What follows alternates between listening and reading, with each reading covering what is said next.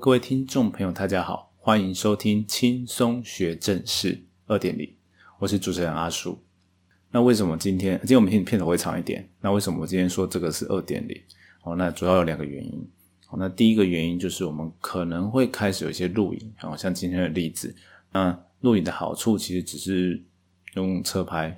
就我不一定会看镜头。那用车拍的方式让大家就是如果用 YouTube 看我们的轻松学正史，其实听啊，那就不会那么的干哦，就只有那个 logo 的画面。好，然后再就是我可能有一些照片会放上去，然后跟我讲的东西有关的时候，好，那补助的延伸啊，那对于听众朋友来说是没有太大影响，就是你光用听的其实也 OK。好，那第二个改变就是比较不一样哈，就是我们不是在只有讲地震的知识或地科的知识，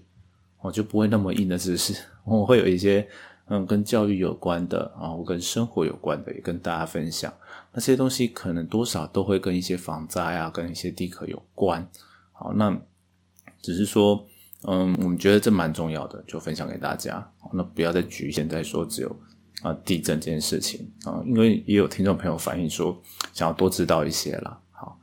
那今天呢，就我们开场长一点哈，就到这边。那接下来就来请大家继续聆听我们的。轻松学正事。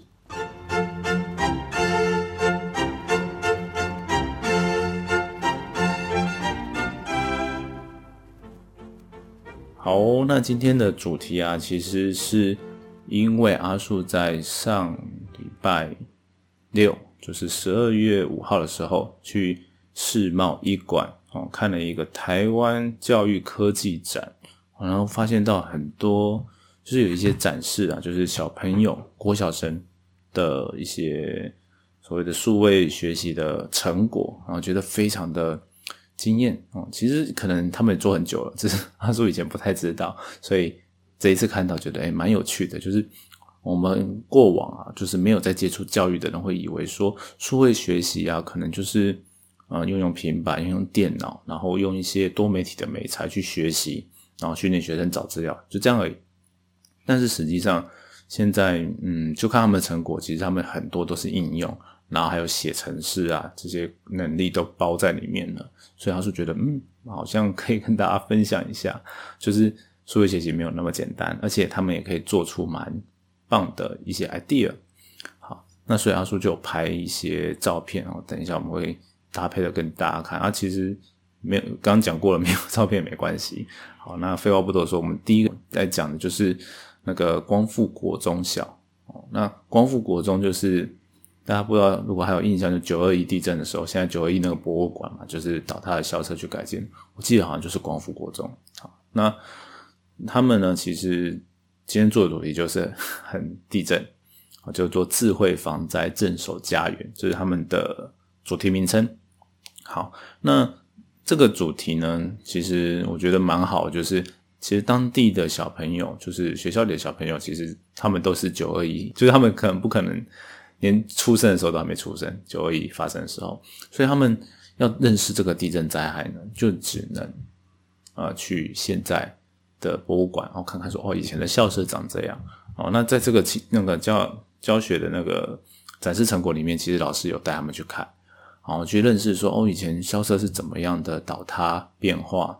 哦大。我们未来要怎么样去为它，就是怎么样多做一份防灾？就是我们现在有很多防灾的科技，要怎么样应用在我们学校里面？就是当地震来的时候，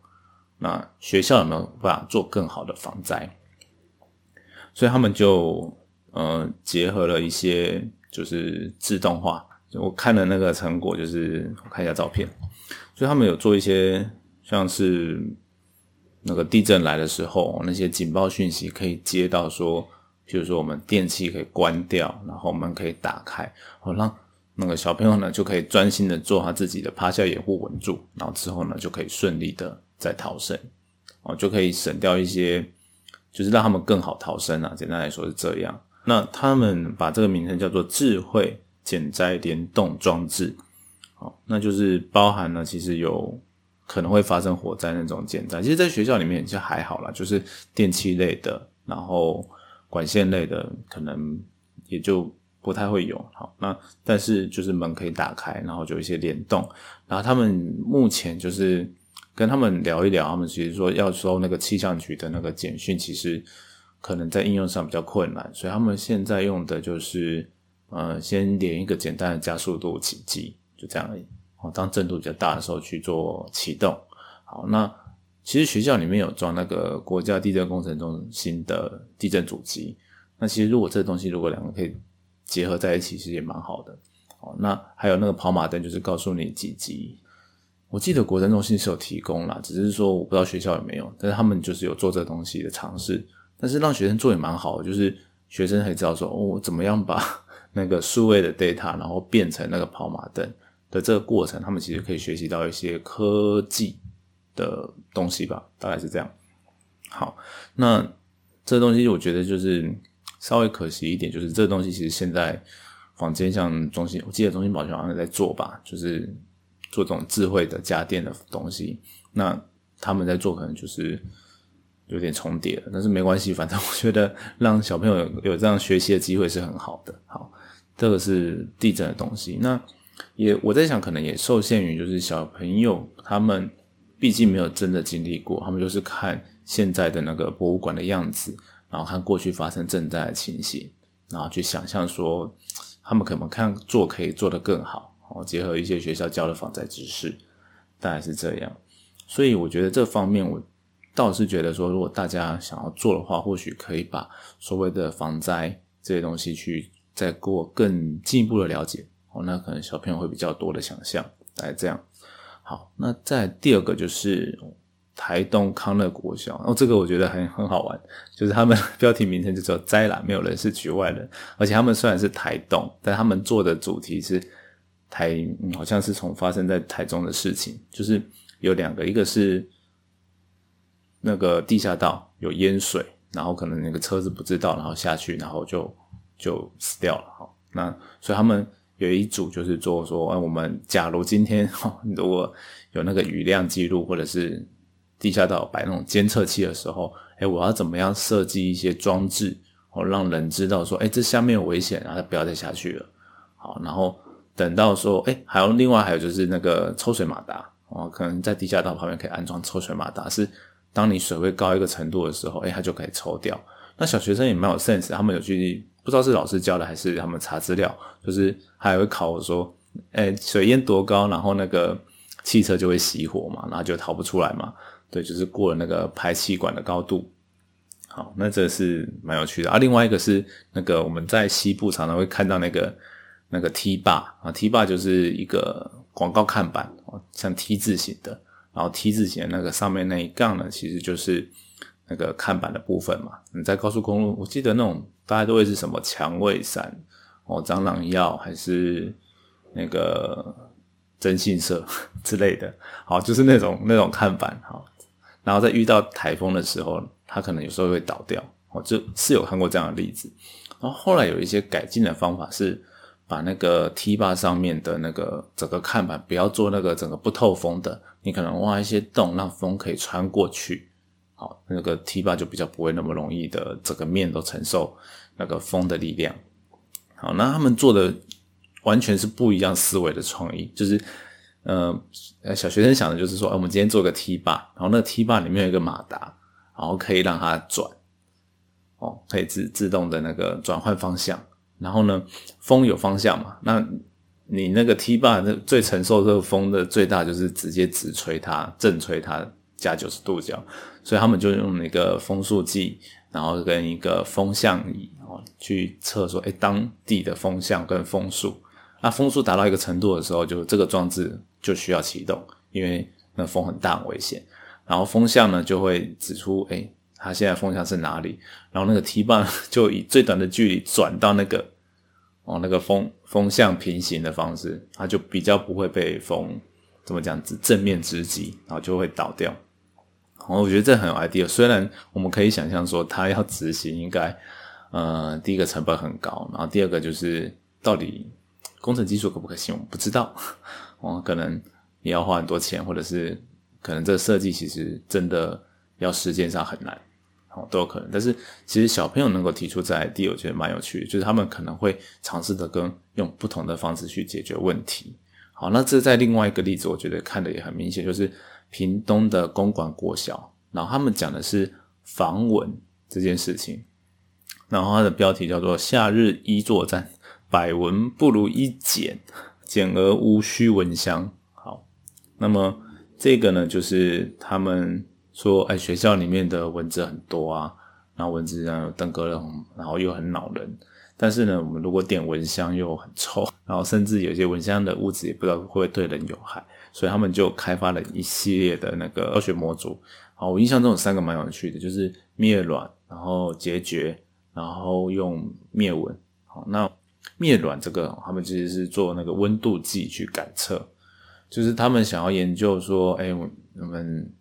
蚊子啊比较习惯在什么时候产卵，然后那个卵又是比较在什么温度会特别。容易孵化，好，然后还有他们当然也会，就是研究了这个之后，还研究其他水里面可能会有的，然后对人比较无害的生物，好，然后呢，他们在嗯水沟呢可能会用一些方式说去侦测温度，然后可能会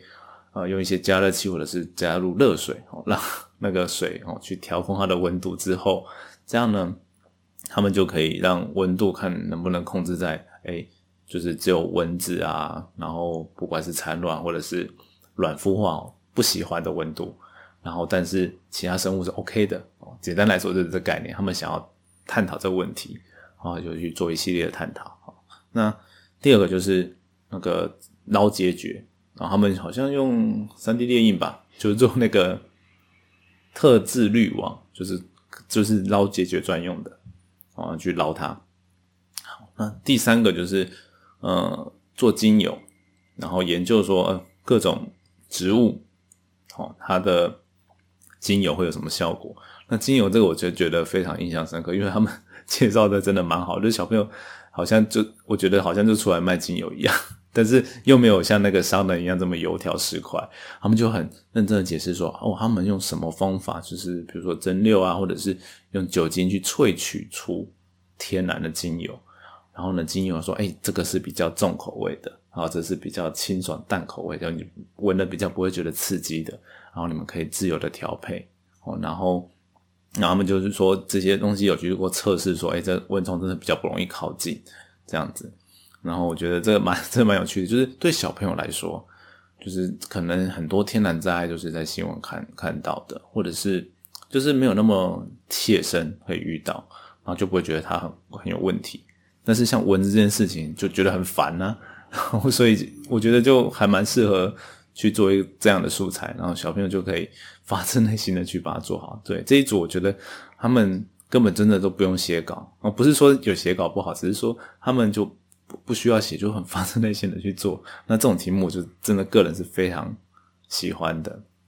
好，那分享到这边呢，我们可以看。其实主要的也不是说这些内容有多好多好，其实蛮多。其实你要说从大人的角度去看，很多像刚刚讲 T 八那个很难执行，或者是其实还有一些在探究方式还没有那么完整哦。那人家毕竟小学生啊，但是可是他们就是从这样的角度去呃了解问题、认识问题本质，然后进而去解决，然后运用手边的那个可用的资源哦。都是一些方式，还有分工合作。对，有一些就是分组，像刚刚讲的那个那个康乐国小啊，不管是做地下道或者是那个，他们都做很漂亮的模型。然后那些模型就是可能他对于一些工艺建筑有兴趣的学生他去做的。然后剩下呢，那个有些人是做了一些研究灾害的特性，然后有些人可能就是做那个城市哦，跟机器哦互互联的方式来写城市去解决这个问题。好，那有不同的方式去解决。那他们可能在小学生的年纪的时候还没有办法解决的很好，那我觉得没关系，因为还有国中还有高中啊。对，如果你这真的对这个议题很有兴趣，其实可以继续的在的学习成长过程中把它往下去。哦，那这样就是一个很好学习历程啊。如果你不要讲说以升学来说，你就是记录你整个学习的过程的时候，哎，这就真是蛮好的一个题材。好，那。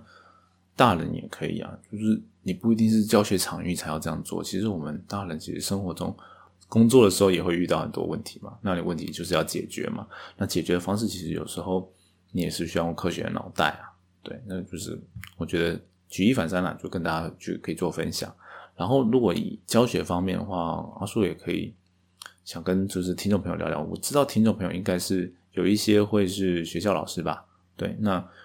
大家看说在做这个教学挺辛苦，但是阿叔不错，这真的是蛮有意义的。所以如果有老师愿意分享哦，像这样的一些经验哦，也可以跟我们说。那我们可以帮你们再转移给大家，我觉得这非常有意思。好，那今天呢，就是轻松学正式哦，就大概是最不地震的一集了吧。但是我觉得蛮好的，就是这些小学生啊，看他们就是觉得未来还蛮有希望的。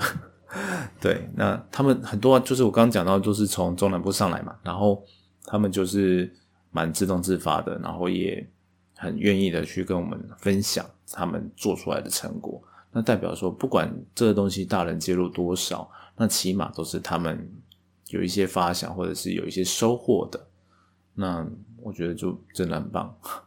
那，我我想不到更好的形容词了，大概就是这样。好，那今天的轻松学正式，哎，就到这边咯。那哎，今天我们家的那个 Tola 都一直没有过来，我其实摆了沙发。我在影片上摆沙发，希望他从后面走过去。就他现在才刚起来，我们就要结束了。嗯，那没关系，那我们就到这边了。好，废话太多，好，拜拜。